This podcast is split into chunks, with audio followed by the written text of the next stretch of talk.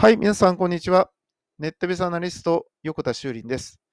月に1回のポッドキャストによる人工知能 AI に関する直近1ヶ月のニュースということで、今月もやってまいりました。早速なんですけど、今月もいろんなニュースを紹介していきたいと思います。えー、ではですね、まず最初に、今回からですね、あの4つちょっと切り口を考えてました。いわゆる AI に関するニュースだけではなくて、顔認識に関するニュースとか、画像認識に関するニュースという今まで3つだったんですけど、これに加えてちょっと似通ってるんですけど、まあ、フェイク動画というですね、ものについての4つですね、話をしていきたいと思います。では、まずですね、フェイク動画の方から見ていきましょうか。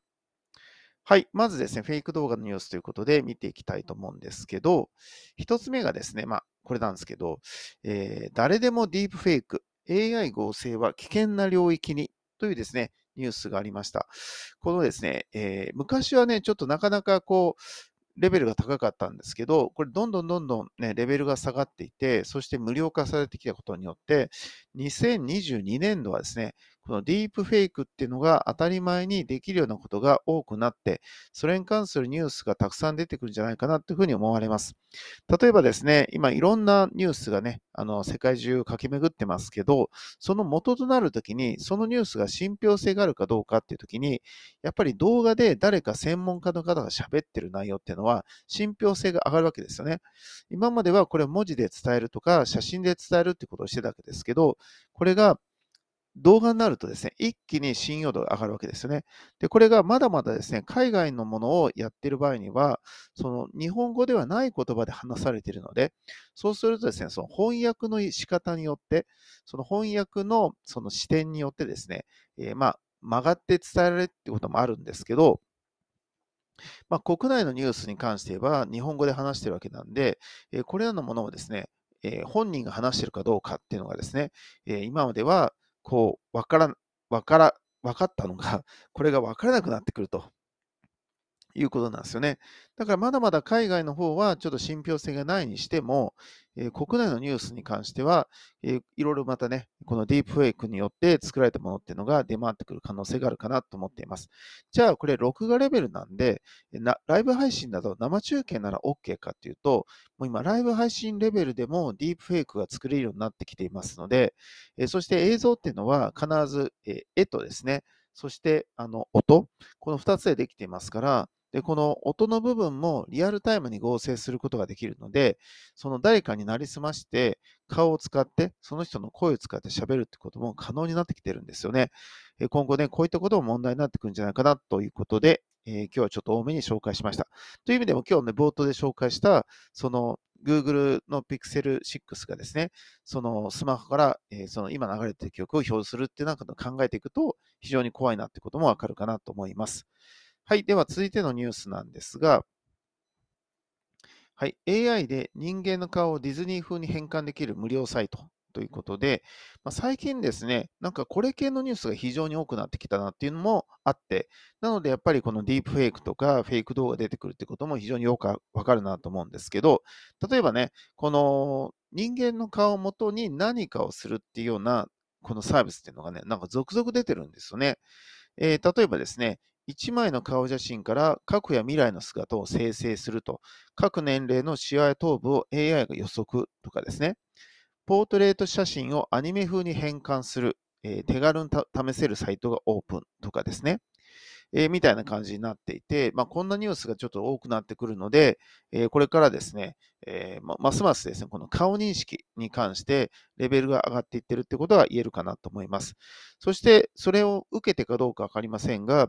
プライバシーの概念を蒸発する顔認識えー、政府がルール作り検討ということで、データ社会の行方とはということで出てるんですけど、結構ね、この、えー、顔認識のことに関して、今後ね、注目かなと思っているのは、まあ、Facebook が顔認識をですね、えー、やるってことをね、あの今回断念したっていうニュースもあったりとかして、まあ、ますますですね、この、まあ、その個人情報の問題と、プライバシーの問題と、そして顔認識 AI によるですね、その技術の進化っていうものとのどういうふうにですね、今後折り合っていくかってことが、ちょっと注目かなっていう感じになっていますね。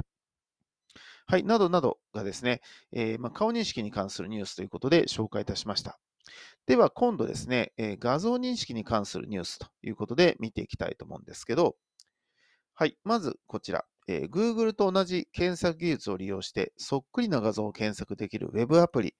これ何て読むんだろうな、え、マットチャッチートファーストを使ってみたっていうのがあるんですけど、まあ、この画像認識技術が上がっていく中で、まあ、こういうですね、こともできるようになってきたわけですね。で、これはあの、まあね、ずいぶん前の Pinterest のズームイン検索に始まり、Facebook のですね、類似画像の検索に始まり、まあ、どんどんどんどんこういうものって増えてはいるんですけど、これがね、恐ろしいのは、その無料レベルになってきてるっていうことなんですよね。ということが、まあ、画像認識非常に上がってるなということがわかるかなと思います。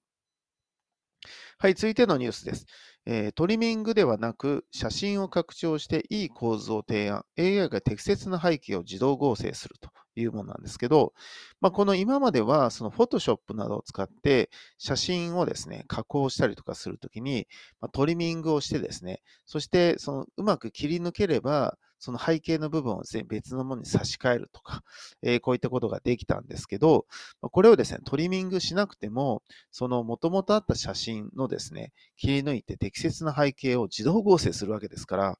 そうするともうね、このいわゆるフォトショップ職人と言われている人の仕事ってなくなるなと思うわけですね。まあ、問題はどんな適切な背景をですね、AI が出してくるかっていうことになりますけど、本当に適切かどうかっていう問題ありますが、まあ、いずれにせよね、すごいなと思いますね。はい、続いてこちらです。手書きスケッチがリアルな髪型に、イラストから髪型を自動生成する AI。ね、これもさっきもありましたけど、本当にこのような話になってきてるんですよね。その手書きで書いているものを、その写真レベルに落とすとか、写真レベルのものをイラストに落とすみたいなことできるようになってくるので、まあ、今までであれば、そのなんか、なんですかね、あの、指名手配のね、えー、犯人のね、顔を描くとかって時に、えー、使ってたような技術ですけど、こういったものがですね、えー、どんどんどんどんですね、上がってくるっていうふうに思われますよね。なのでい、いずれは、このイラストで描いたものから顔認識して本人を特定できるっていうことに多分なっていくんでしょうね。まあそうですよね。だって、そのイラストで似顔絵を描いてるのを見て、わあ、これ誰々さんによく似てるねって言って、イラスト上手だねっていうことを人間わかるわけですもんね。ということは、それを AI でも、そのイラストレベルで描いたものに対して、これの顔認識を使ってですね、本人を特定できるってことは、今後可能になっていくんでしょうね。まあ、え現にそうですよね。イラストから顔写真、顔写真がイラストにできるっていう AI が存在してるってことは、それプラス、え顔認識の技術を組み合わせることができれば特定できますからね。さらには、その顔認識の技術プラス顔認識のデータベースを組み合わせればできるということ。ただ、この顔認識のデータを持っている一番大きかった Facebook30 億人のユーザーの顔情報を持ってたわけなんですけど、ここがですね、やらなくなってきたので、ちょっと断念したので、今後ね、この辺も注目かなっていう感じになっています。はい。では続いてなんですけど、これね、結構大事なニュースなんですが、AI は人間と同じように言葉の意味を理解しているのかというものなんですね。で、これ結論言えば、まだ理解してるとは言えないっていうのが結論なんだけど、僕はね、これね、正しいと思っています。例えば、人間がですね、その言葉の意味を理解してると言っても、その、理解する側の、例えばその人生のすべてとか、自分がいろんな経験してきたこと、もしくはネットから情報したもの、すべての情報をもとに人間は人の話を解釈しています。で、これらのものがすべて仮にその AI の方に学習して入ったとしても、果たしてそれで OK かって話なんですよね。というのは、その全部入ってる情報をもとに解釈してるんではなくて、人間っていうのは、その情報の中から記憶しているものと忘れるものっていうのがあるわけですよ。で、忘れ方も平等に忘れるんじゃなくて、えっ、ー、と、中途半端に覚えてるやつもあれば、中途半端に忘れてるやつもあるわけですね。だから、その一人一人によって記憶力が違うし、あの、覚えてるものも違ったりしているので、それらを、えー、相手が言ってることを100%理解するってことはほとんど不可能だと思うんですね。ただ、その、どのレベルまでを理解してるか。例えば、本当に理解してるっていうのは、100%を理解してるのをそういうのか。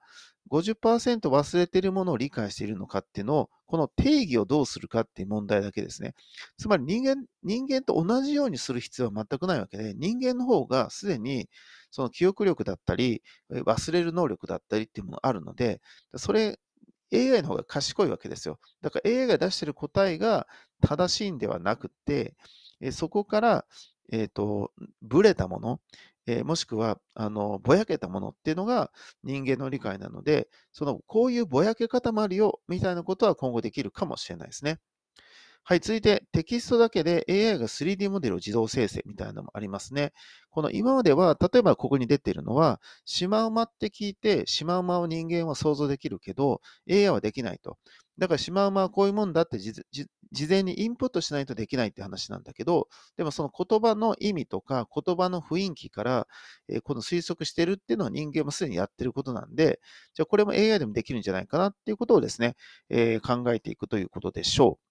あとね、もう一個大きいニュースが、え AI で数学の新たな定理を発見したっていうもんなんですよね。で、これねこう、こういうのはすごいなと思いますね。そのいろんな計算式とか、いろんなものから組み合わせていくと、まあ、こういうことを発見していくことができるっていうのは、やっぱ便利な、えー、機能じゃないかなと思いますので、この部分は AI にすごい頑張ってほしいなって気はしますよね。